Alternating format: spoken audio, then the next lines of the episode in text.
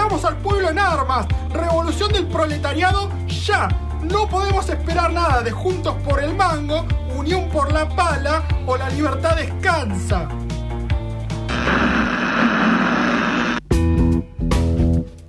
14 minutos pasan de la una de la tarde, lo han dado vuelta los Pumas, en este momento 12 a 10, así que eh, la victoria nacional es inevitable. Esperemos que sí.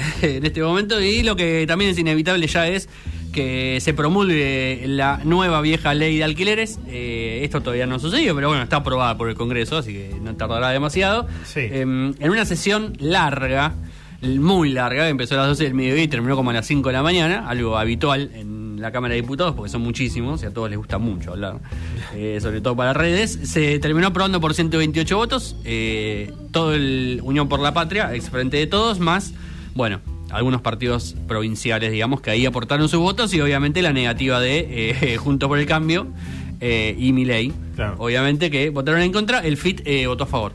Bueno, Lo cual es llamativo teniendo en cuenta que mm, no estaban tan a favor de la ley en sí misma. sí. Eh, si bien Miriam Bregman le había reclamado a Massa eh, en el debate, en el último debate, que había que haber, digamos, tenía que haber una ley de alquileres. Sí. Eh, bueno, la hay en este momento. Eh, una ley que básicamente lo que hizo fue mantener los contratos de tres años. Recordemos que eh, desde diputados al Senado había, había digamos, subido un proyecto de eh, dos años con actualización. eh, Cada cuando- cuatro meses. cada cuatro meses y eh, el índice lo elegía, digamos, el, el locatario y el locador, es decir, O sea, básicamente el dueño del, Sí. de- del inmueble. Eh, se terminaron, bueno, manteniendo los tres años, que es, digamos, básicamente como la ley actual, con un aumento cada seis meses. Siempre de un año, seis meses. Exactamente, con un mecanismo distinto al que se está usando ahora, eh, que a mí me pareció medio raro, lo tuve que buscar para entender bien, digamos, de qué se trataba, porque me parece un criterio medio extraño, que es básicamente, es, es un índice que también se usa para el tema de procrear y para otros, y para créditos hipotecarios, digamos, que se llama Mi Casa, eh, o Casa Propia, no me acuerdo. Eh, y el índice básicamente dice, se mide el aumento de salarios y se mide el índice de inflación y el que es más bajo es el que se toma eh, para, digamos, para calcular el aumento. Raro, pero está bien, digamos, si Sí, la funciona ley- está bien.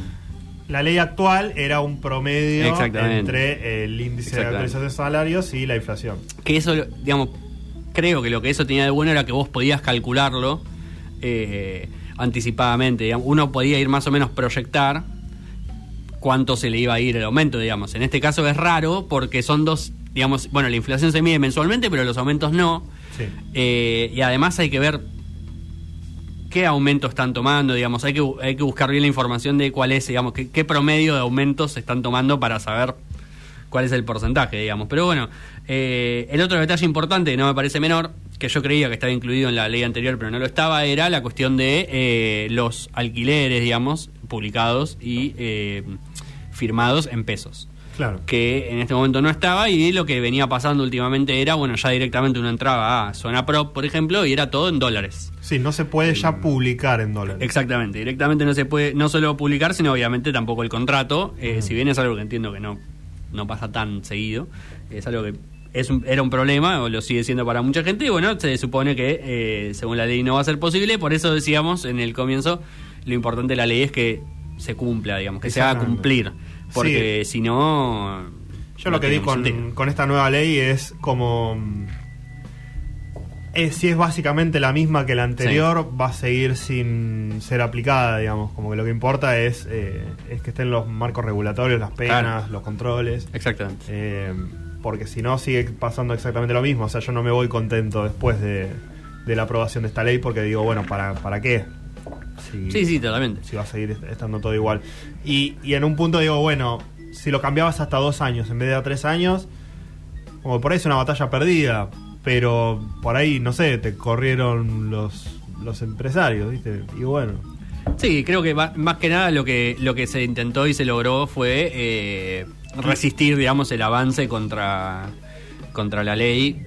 sí. Completamente perfectible de todas formas, ya lo dijimos la primera vez, lo dijimos desde que se empezó a discutir hasta el día de hoy, eh, una ley que, bueno, tiene muchas cosas que se pueden mejorar, digamos. Sí, lo peor era el, el de la ley anterior, el- la ley que se trató de aprobar y fracasó, Sí. eh, lo de, lo de los, eh, las actualizaciones Sí, a no. cuatro meses por, por índice a, a aprobación de las partes. o sea, Completamente. Una locura total. Completamente. Eh, los que todavía no han llegado a un acuerdo entre las partes son justamente Armenia y Azerbaiyán. Eh, Bueno, conflicto histórico que lleva muchísimo tiempo. Básicamente les contábamos al principio también. Nagorno-Karabaj, una zona que, eh, digamos, un territorio que está en el medio de esos dos países.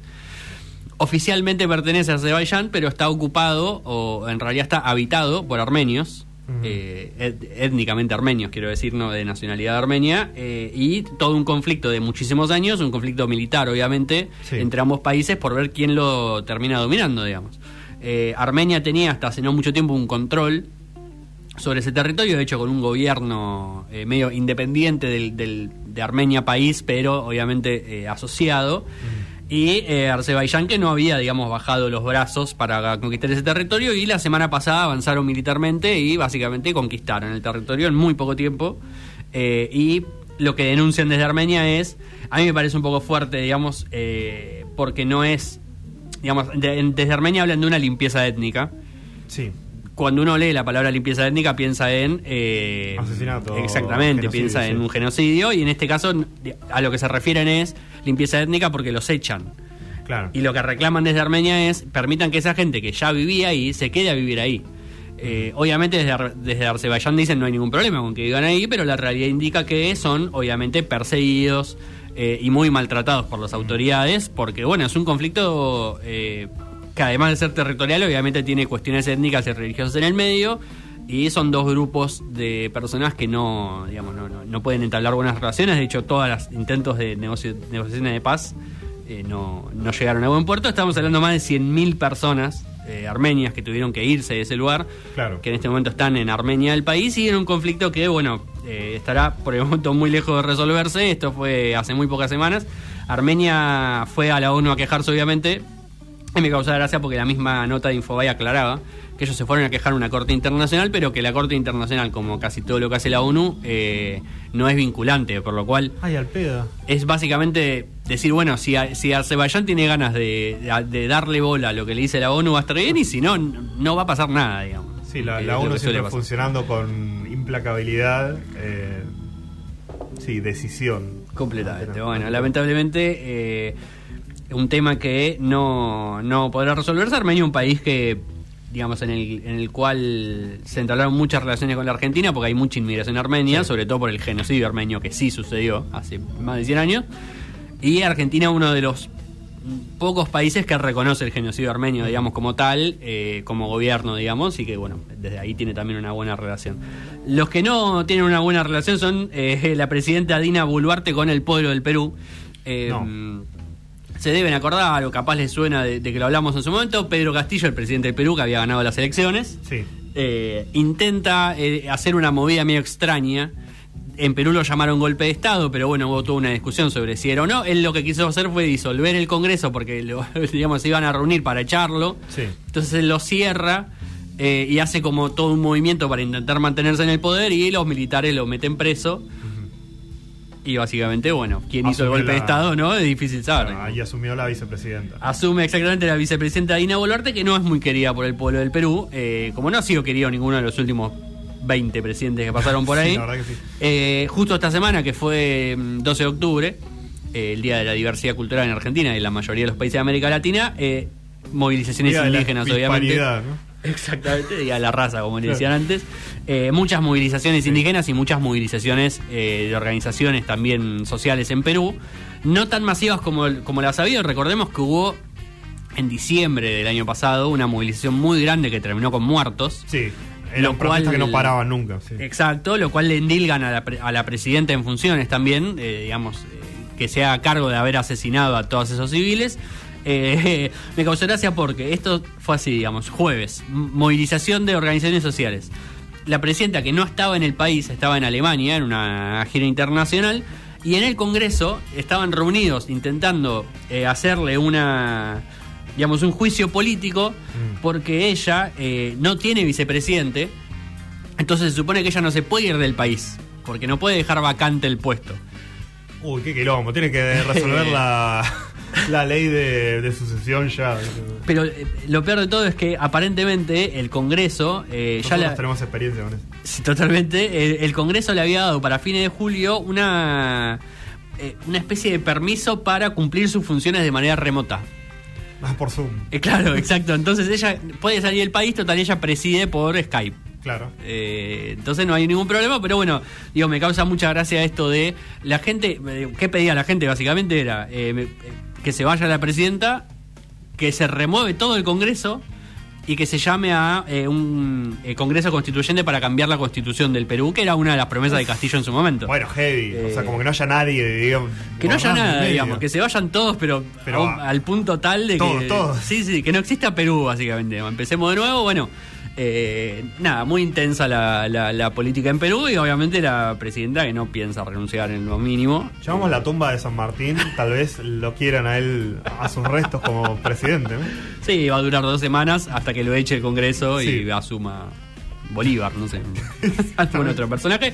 Eh, pero bueno, otra situación que está claramente no lejos. Diría, quizá nunca se resuelva en Perú, lamentablemente, mucha, demasiada inestabilidad a esta altura. Exactamente. Bueno, inestabilidad que ha tenido Sí. la economía argentina, ¿no? Desde hoy, desde Ni siempre.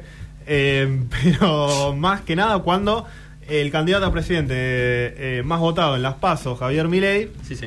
eh, que tiene un plan de dolarización de la economía, o sea que ya hay muchas tensiones cambiarias de por sí, eh, sale a decir jamás en pesos, jamás en pesos renueven los plazos fijos.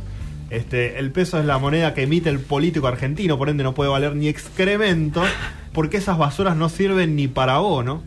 Este, y también había dicho que cuanto más alto el precio del dólar esté, Exacto. mm, dolarizar es más fácil. Y sí, ¿no? El problema es qué hace eso, esas declaraciones de, de un candidato que tiene Sí. muchas chances de, de ser presidente eh, en la realidad y en la economía. Y Sí, la sí, respuesta es muchas, eh, como una corrida dantesca al, al dólar, muy llevado también por eh, lo que son los mecanismos de las cuevas, ¿no? Sí, Gente claro. llamándose por teléfono y diciendo, bueno, ponelo a tal. Totalmente. Eh, calendarios con fechas para subir el dólar y a qué precio y cosas así, que ya se han descubierto por algo que vamos a mencionar después. Eh, pero bueno, básicamente se generó una, una corrida y Massa, después de eh, asegurar un swap con China para Claro. tratar de tener más reservas y aplacar un poco eh, las movidas, después de hacer un operativo también con la FIP en las cuevas Sí. para llevarse preso a todos, eh, pudo eh, bajar un poco la intensidad, pero ya te- le corrieron el arco 80 Sí, metros. no, no, sin duda. Además, eh, Y esto es nada, o sea, no estamos hablando en abstracto, ¿no? Si hay una corrida en dólar, eh, suben los precios de las cosas. sí, ni hablar. aún las cosas que vendas en pesos, como yo me hago una artesanía de tierra, sube. No sé por qué, no sé, pero bueno, sube. Y siempre la, siempre la excusa es esa, ni hablar que el dólar blue es un mercado que no se usa para el comercio. Sí. Es decir, las empresas no compran cosas en blue, o sea, no existe eso.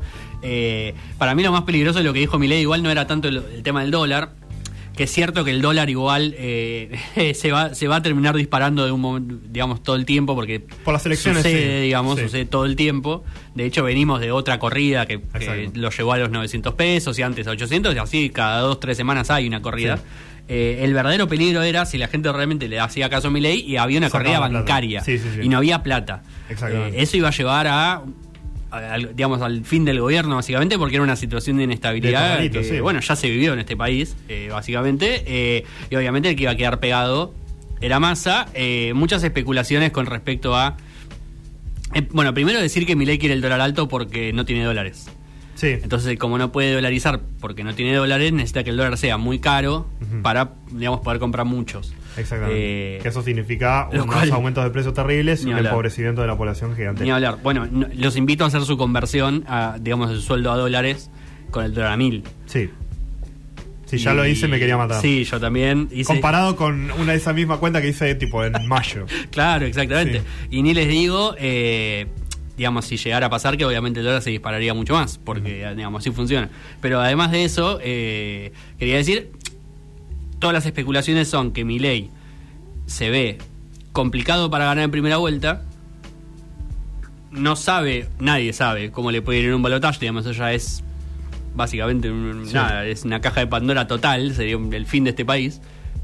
Por lo menos durante ese mes, y lo que él necesita es que el gobierno esté lo más inestable posible para mm, él poder venderse como la solución, digamos, como, Claro. él, como él decir, "Mi- miren el desastre que es todo esto, Sí. eh, y yo soy el único que tiene propuestas, digamos. Exactamente. Eh, lo que no se sabe es eh, si la gente relaciona o no las, digamos, las palabras de Milei con el dólar a mil de un día para el otro, digamos. Te digo lo siguiente, por mm, comentarios que escuché en la calle, en la famosa carnicería, Sí. ¿no? A la que volví después de que se fuera el precio de la carne a la mierda y después bajó, así que como bajó, fui. Eh, dijeron como, bueno, no podemos estar peor, miren, le están haciendo el favor a, a Milei para que gane. Claro. Como en una contradicción un poco, ¿no? Total. Por un lado diciendo, responsabilizando a Milei, por el otro diciendo, eh, no podemos estar peor, así que ya fue. tipo. Eh, y, y la sensación era medio mezclada, ¿no? Como que algunas personas orgánicamente se daban cuenta de que Claro. lo que dijo Milei fue irresponsable y que fue causante de la corrida. Y por otro lado, gente diciendo, la economía se está yendo a la mierda, Massa es un pelotudo, hay que votar Milei. ¿no? Exactamente. Como que la mitad era mitad y mitad. Y se metió Alberto. Sí, no podía faltar. Ah, bueno, porque Massa todo esto salía a decir, bueno, vamos Claro. a, eh, a meter presos a los que estén especulando con el dólar y, bueno, también por eso fue parte del operativo de la Sí. FIP a, la- a las cuevas. Pero habló específicamente, y lo recuerdo, de eh, a los políticos con la política Claro, claro. y a los delincuentes los vamos a meter presos. Exactamente. Haciendo la separación entre Milei y la gente que Exacto. opera en las cuevas. Sí, como el hijo de un, de un eh, criminal de guerra nazi, por ejemplo.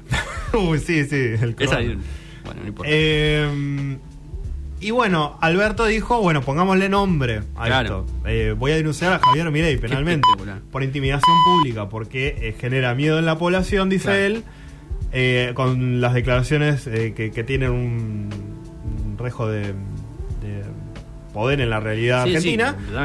y entonces eh, generó pánico, pánico económico, ¿no? Muy difícil de probar, me imagino esto en niveles eh, legales. Eh, Sí. Y la estrategia y la jugada me parece que le salió muy mal, porque salió Milei Marra a defenderse Obviamente. diciendo, no, bueno, yo qué culpa tengo con esto, ahora el presidente nos quiere proscribir. Y el kirchnerismo, dijo, Sí. insisto, ¿dónde está el kirchnerismo? Explíquemelo, muéstremelo dónde está, eh, porque no lo veo. Pero mm, interesante la, la respuesta de, mm, de Milei, o sea, como distanciándose, como no, bueno, yo hablo y no, no soy el causante de, de- de Claro. las políticas económicas, que es cierto. Eh, es cierto que estamos en una situación de fragilidad Claro. por eh, errores de este gobierno también. Eh, y, pero no es que cualquier boludo pueda hacer una corrida, digamos. no. Eh, es gente con poder, ¿no? De- sea que tengas muchos dólares o que pueda ser un candidato a presidente. Completamente. Y, y- y lo gracioso era que esa conferencia de prensa se hace en la casa de cambio de Marra.